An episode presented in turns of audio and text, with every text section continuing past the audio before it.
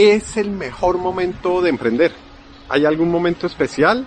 ¿Hay algunas consideraciones que debemos tener claras antes de comenzar o antes de emprender en un nuevo camino, en un nuevo negocio? Ese es el tema del episodio de hoy de Emprendedores con Alma. Bienvenidos.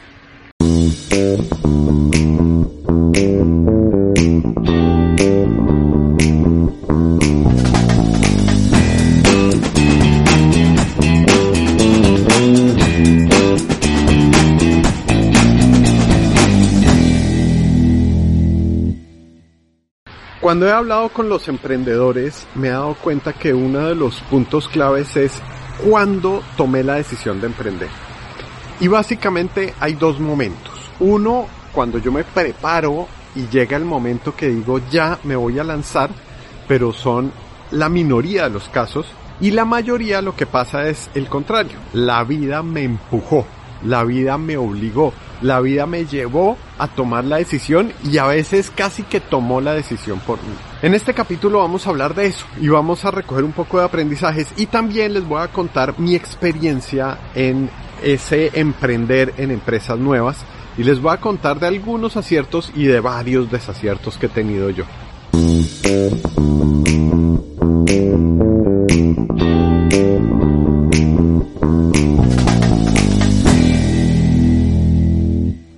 Que no hay un momento adecuado para emprender. A cada persona le llega su momento, a cada persona va abriéndose camino y muchas veces en este camino no sabemos muy bien hacia dónde vamos y cómo vamos a llegar hacia allá. Y se va abriendo camino, como dice la canción, se hace camino al andar si tú estás pensando en emprender o ya eres un emprendedor y estás en, el camino de seguir emprendiendo, es importante hacer una planeación estratégica, es importante no solo mirar si lo estamos haciendo bien, si vamos por el buen camino, sino también visualizar dónde queremos llegar. En estos tiempos actuales es muy difícil prever qué va a pasar en cinco años, pero es importante ponerse una meta y poner un futuro adelante. Si yo no tengo eso claro, pues comienzo a trabajar y a trabajar y a darle y a darle y ni siquiera sé si voy en la dirección correcta o no.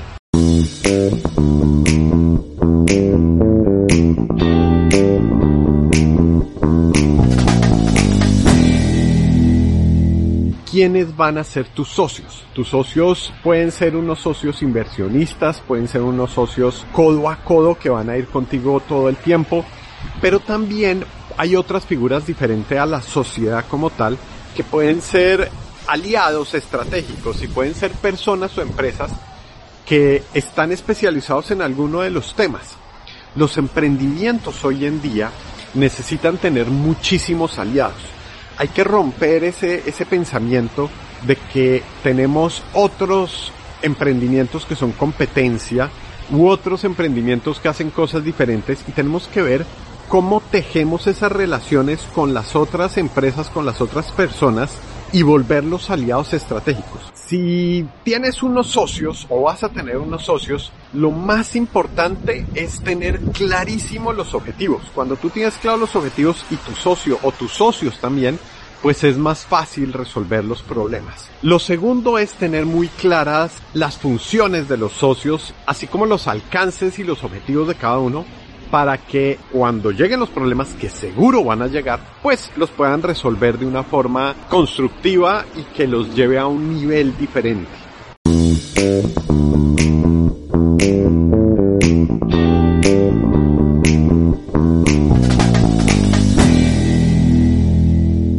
De las grandes fallas de los emprendimientos y de los emprendedores en particular, y ahí yo me las sé todas porque las he cometido todas, es que somos muy buenos en lo que hacemos, pero no sabemos manejar esa plata.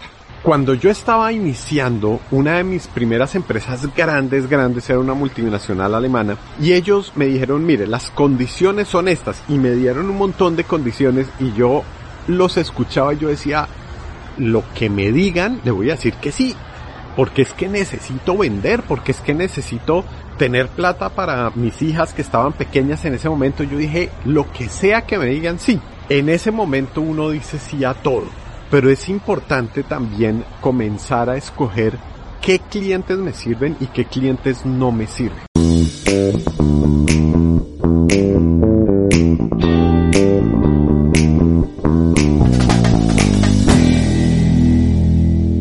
Con el tiempo he aprendido que hay clientes que es mejor no tener. Porque esos clientes que comienzan a pedir siempre descuentos y descuentos y descuentos y son los que más molestan, al final cuando uno mira dice trabajé un montón y lo que me dejó en la parte financiera fue muy bajito.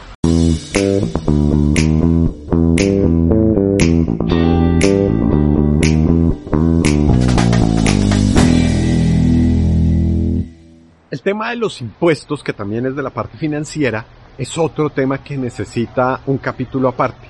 Escoger a alguien que lo asesore a uno cuál es la mejor forma, cuál es el mejor modelo de operar tributariamente hablando. Porque eso puede ser la gran diferencia entre unas utilidades muy bajitas, nulas o negativas o unas buenas utilidades. Y no es de no tributar, es de tributar justamente lo que realmente uno tiene que pagar.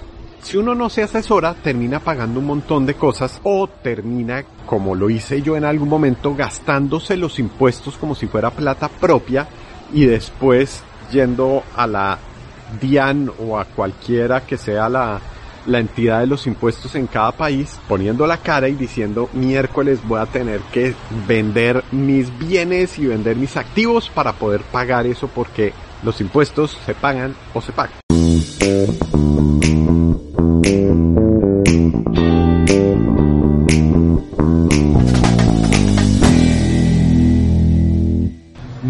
Necesariamente el que trabaja más horas gana más. Y ahí está el secreto. Yo tengo que aprender a decir realmente qué vale la pena administrar, qué vale la pena gastar de tiempo, en dónde debería estar yo y en dónde no. Hoy en día hay un montón de herramientas que automatizan un montón de procesos. Pero ojo, automatizar no quiere decir que esté bien y que esté ganando tiempo yo tengo que dedicarle tiempo a lo que realmente es importante, no a lo urgente. Hay cosas urgentes que se pueden automatizar, las cosas importantes no se deben automatizar. Creo que todos nos hemos desesperado cuando llamamos a un call center y nos contesta una máquina, escribimos al WhatsApp y nos contesta el robot y uno llega y dice, miércoles necesito hablar con un humano que me resuelva este problema. Si tu prioridad es el servicio, el servicio no se puede automatizar. O se puede automatizar parcialmente, pero hay que llegar a la parte humana donde realmente está la esencia del negocio o el core del negocio. Hay cosas que son importantes y hay cosas que son urgentes. Más adelante vamos a hablar de eso. De hecho, estoy haciendo un curso virtual que va a quedar ahí en, la página montado, que habla de eso, de cómo diferenciar lo urgente y lo importante. Porque si yo no lo hago, si yo no tengo eso claro, al final todo se vuelve urgente e importante, termino trabajando 24 horas, termino desgastándome, termino siendo totalmente improductivo y eso va a hacer que mi servicio, que mi producto, que mi empresa comience a funcionar mal.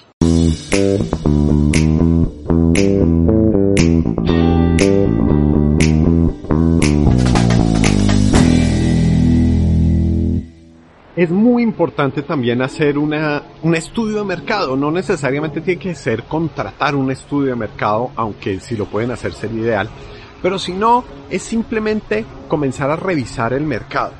Mirar lo que está ofreciendo la competencia o los otros emprendimientos o las empresas grandes, qué es lo que necesita o qué es lo que está pidiendo el mercado dónde hay huecos, dónde hay espacios, dónde hay nichos específicos de mercado que me pueden servir a mí, todo eso hace que yo pueda realmente ir ajustando mi producto, mi servicio a lo que realmente se necesita o a lo que realmente está buscando el mercado o nuestros clientes.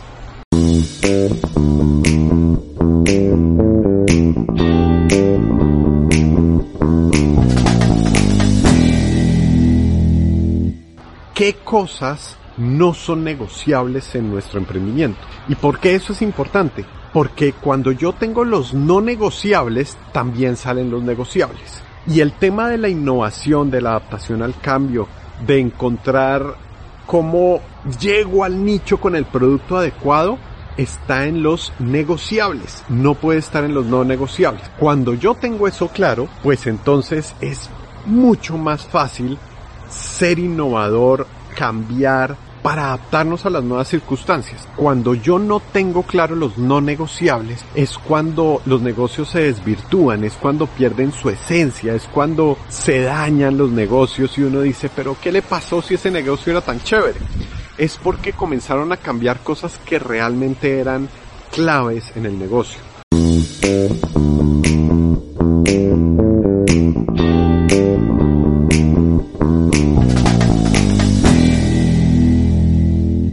Hace muchos años, cuando yo estaba iniciando en este negocio de las capacitaciones, estaba trabajando con un señor que fue mi maestro en el tema de las capacitaciones que se llama Guillermo Sandino. Y nos fuimos a una empresa que para los colombianos es un icono del emprendimiento porque nació un restaurante pequeñito, pequeñito en un, casi que en un garaje de la casa de uno de los dueños y hoy en día es el restaurante que más factura en Colombia en comida rápida. Se llama Crepes and Waffles.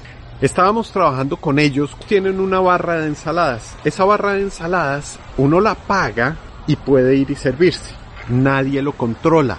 Nadie controla la cantidad, inclusive muchas veces no controlan las veces que alguien se puede servir. Yo podría llegar a servirme dos veces en el mismo plato. En una de las reuniones que estábamos con los directivos, el financiero comentó que se estaban dejando de generar algunas ganancias o estaba generando algún tipo de pérdida el hecho de que algunos clientes podían servirse dos veces o de pronto llenaban demasiado la taza. Comenzamos a votar ideas y entonces alguno decía, no, de pronto lo que hay que hacer es poner una señorita ahí que sea como la policía la que vigile, u otro que dijo, no, de pronto lo que hay que hacer es eh, controlar el número de tazas o tazones que se dan para que se sirva la ensalada. Alguno decía, no, hay que quitar esa barra del todo. Bueno, hubo mil ideas. Y en algún momento, el dueño de Krebs preguntó, ¿eso nos está generando pérdidas? El financiero miró y dijo, no, realmente no está generando pérdidas, pero no estamos ganando todo lo que podríamos ganar por ahí. Y el dueño de Krebs dijo, si no nos está generando pérdidas, yo prefiero dejar las cosas tal cual están. Porque la gran mayoría de gente que va a Krebs se sirve honestamente lo que es solamente una vez, si yo pongo algo de restricción a esa barra de ensaladas, pues estamos dañando ese servicio al cliente a la gran mayoría de clientes que lo hacen bien y lo estamos haciendo solo por algunos que no lo hacen tan bien. Yo prefiero asumir esa pérdida y mantener contentos a mis clientes. Esa fue una de las grandes enseñanzas que recibí yo en esa época. Don Eduardo, si algún día ve este video, 20 años después todavía tengo esa gran enseñanza tuya. Creo que es una enseñanza para todos los emprendimientos que cuando uno tiene claro cuáles son los no negociables, uno lleva su emprendimiento a donde debe ir avísale por favor a toda la gente que sepas que tiene emprendimientos o que quiere tenerlos, que aquí está este canal.